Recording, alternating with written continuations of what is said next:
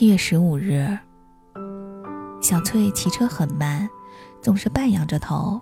她会不时的停下来，用手捏捏自己的脖子。我问她：“你脖子还是不舒服吗？有没有去医院看看？”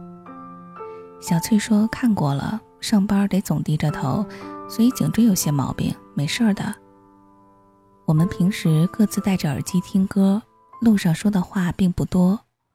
时间久了，发现小翠总是单曲循环着一首老歌，孙燕姿的《天黑黑》。我看了一下歌词：我走在每天必须面对的分岔路，我怀念过去单纯美好的小幸福。爱总是让人哭，让人觉得不满足。天空很大，却看不清楚，好孤独。夏天的午后，朗朗的歌，首歌好像这样唱的。T O M B O T O O O O。小翠曾说，也是跟着姥姥长大的。我问，怎么总听这个？想家啦？觉得歌里唱的像自己，小翠说：“没，只是喜欢我不想回家。我忘记还有这样的歌。天黑黑欲落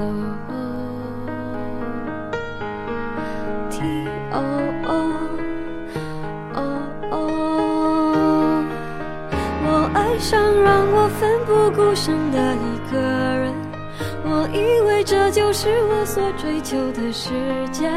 然而横冲直撞，被误解、被骗，是否承认的世界背后总有残缺？我走在每天必须面对的分岔路。过去单纯美好的小幸福，爱总是让人哭，让人觉得不满足。天空很大，却看不清楚，好孤独。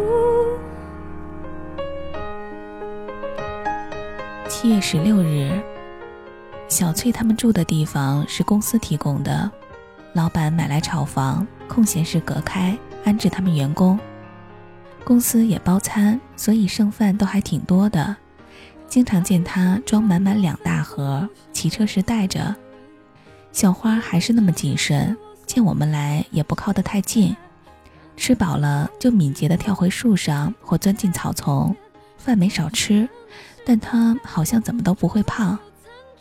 小黑就洒脱多了，整只狗比我刚见它时肥了一圈儿。经常还没走近，就见他已经在那儿等了。看见我们，大老远就冲过来，吃饱了就亲昵地蹭我们的腿。离开时会送出老远，然后站在路口，远远地望着。七月十九日，小翠说，海边的风是菠萝味的，虽然只隔一条路，但跟街道里完全不同。她说很喜欢深圳，她是在冬天时过来。这儿总是温暖的，像来到了春天。他觉得自己活得很自由。他白天在昏暗的房间机械的工作，凌晨才能来海边透口气。这么日复一日，不是很懂他所说的自由。七月二十日，我们过来时，小花在树上叫得撕心裂肺。有几个女孩站在树下，仰头看着。有人伸手，小花就躲开，跳到更高些的地方。下面的人都挺担心，不知道她怎么了。小翠挤了过去，说她发情了，没事儿的。见小翠过来，小花从树上慢慢下来了。小翠把她喂饱，我们才走。我说刚才人那么多，小花胆小，敢从树上下来不容易。因为你，他相信了这个世界。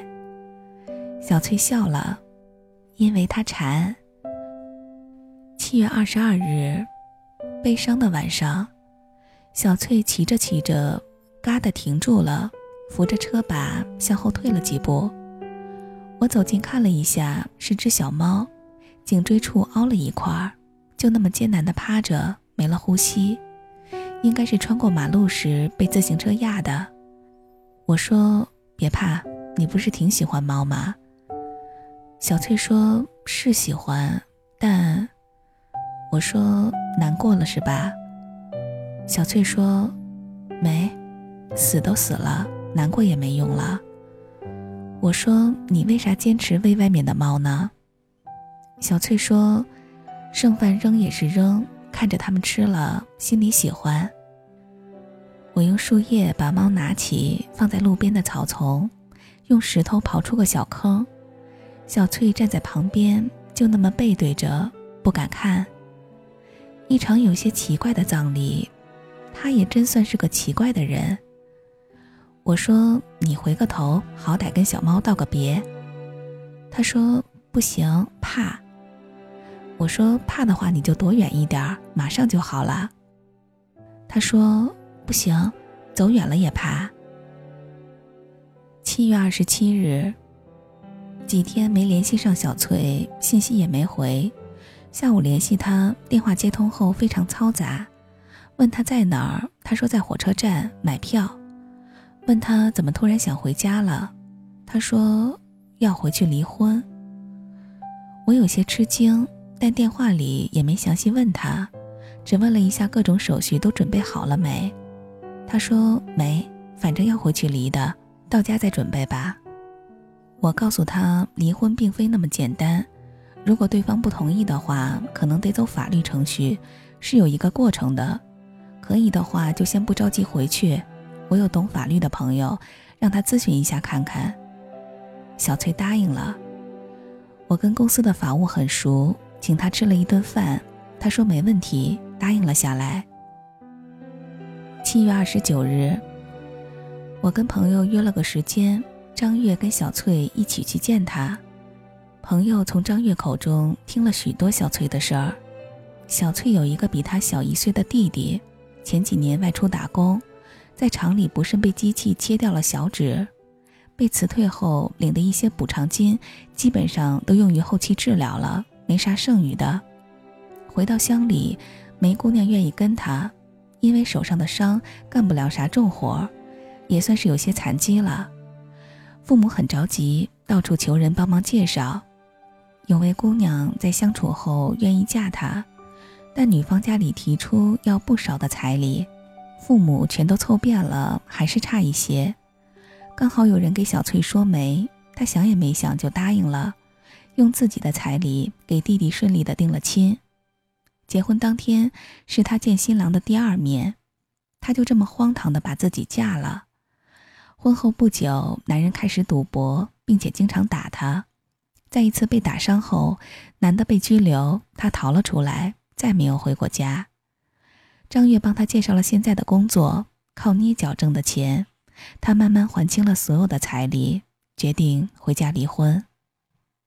朋友答应帮他，让他准备资料时，才发现他们结婚虽然办了婚礼，但因为小翠当时没到二十岁，他们去了民政局，但没能成功领证，也就是说婚姻是无效的。万幸，小翠不用回去了。七月三十日，了结了这些，小翠看起来轻松了许多。我们商量一起去看看远处的海，坐了近两个小时的车，傍晚才到。海边并没有多少人。我在湖边长大，没啥特殊的技能，但会骑摩托艇。我们到时，伙计已经在把摩托艇往岸上拖，准备收档了。跟老板商量，能否晚些再收，让我们骑着转一圈儿。老板说坐可以，但出于对顾客负责任，任何情况都不允许顾客自己骑，得由工作人员驾驶。我说我加钱，老板说行。摩托艇一直颠簸，被浪抛起的瞬间有飞翔的感觉，轻轻一拧油门就风驰电掣，像能冲破所有的一切。不一会儿，我们就离沙滩很远了。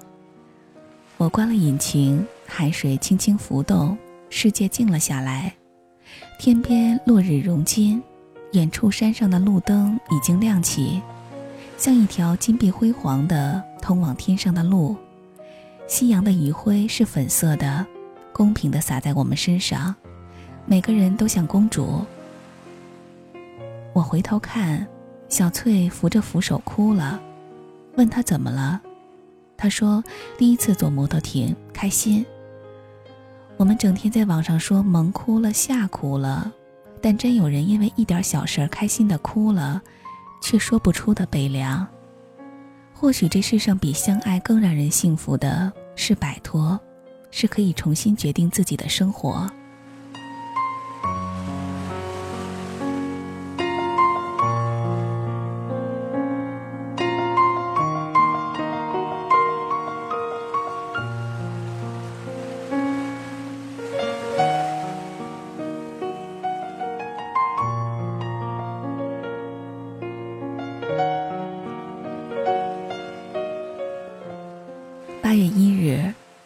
小崔公司每月调次班，他的工作时间由下午四点到晚上十二点，调成了晚上八点到凌晨四点。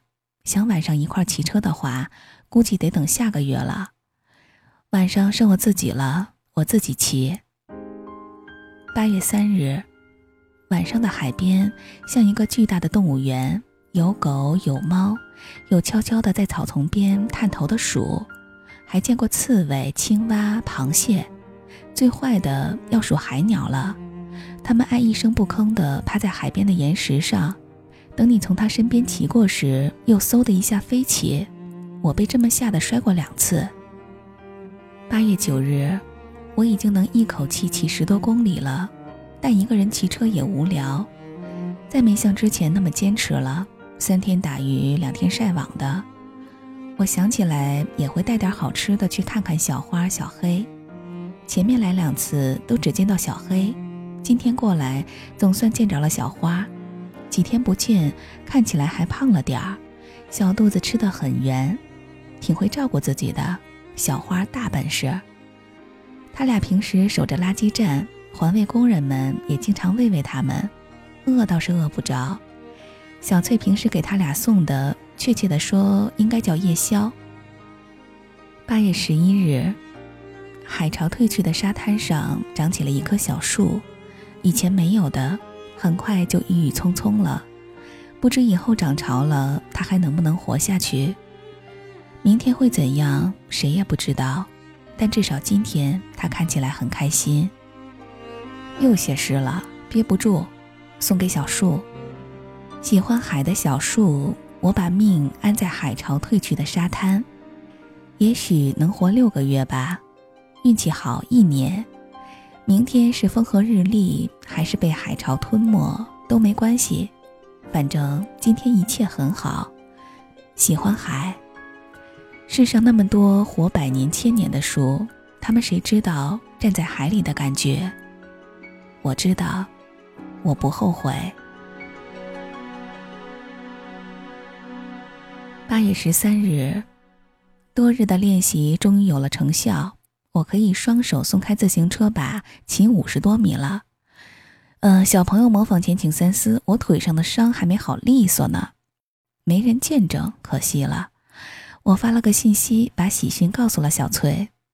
过了五十分钟才回，说刚刚在忙，过会儿又补了一条，小心点儿。八月二十日。小翠说：“海边的风是菠萝味儿的。”我终于找到原因了，好大一颗！下次喊他来看，带上菠萝刀。八月二十六日，骑得好好的，咣当就跟人撞车了。事故原因是我俩都在边骑边玩手机，但我的责任大些，我逆行。对面是个大哥，他倒下时牢牢抓住了手机，我就没有那么幸运了。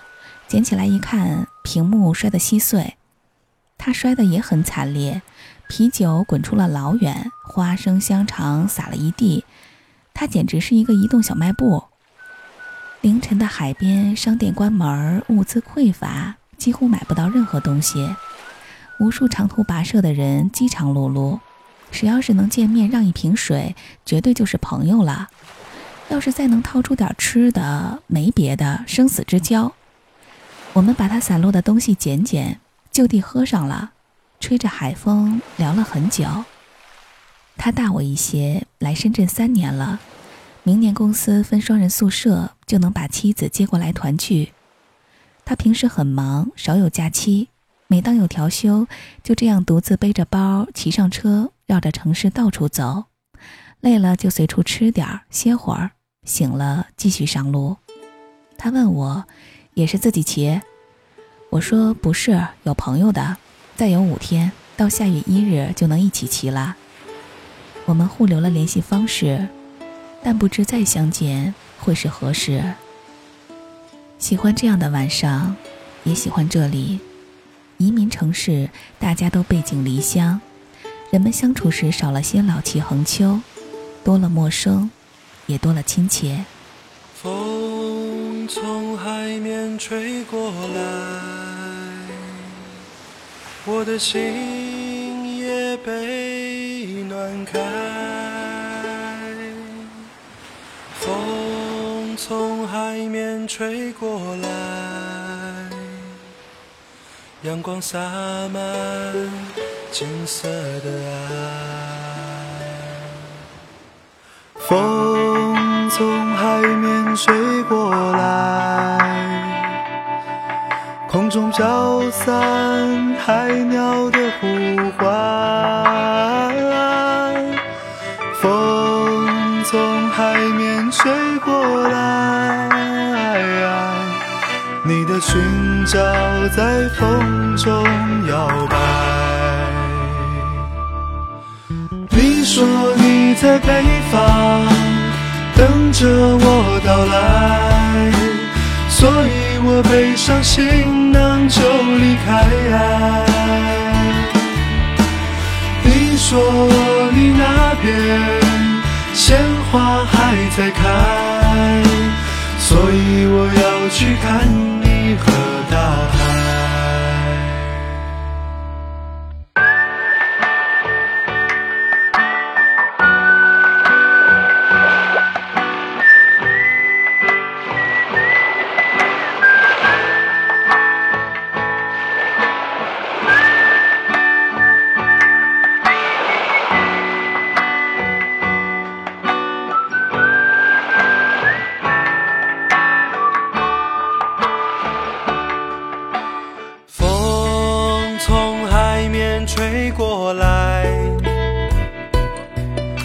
我的心也被暖开。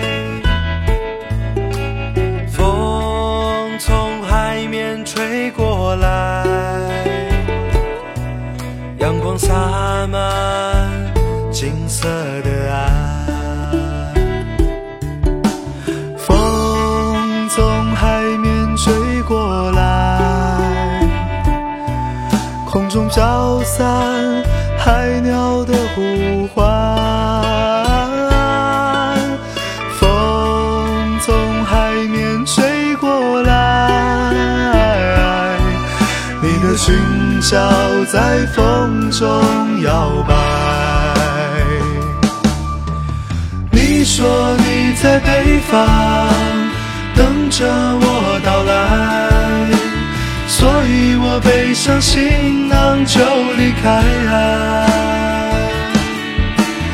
你说你那边鲜花还在开，所以我要去看你和大海。